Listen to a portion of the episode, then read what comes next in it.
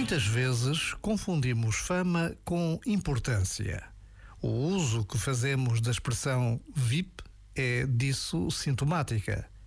Se virmos bem, fama diz de alguém de quem se fala muito. Importância diz de alguém que importa, ou seja, alguém que acrescenta valor. Normalmente tem a ver com alguém que se importa com os outros. Isso torna importante. É verdade que fama e importância às vezes coincidem na mesma pessoa.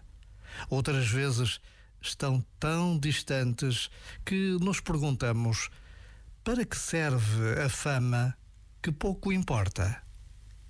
Já agora, vale a pena pensar nisto. Este momento está disponível em podcast no site e na app.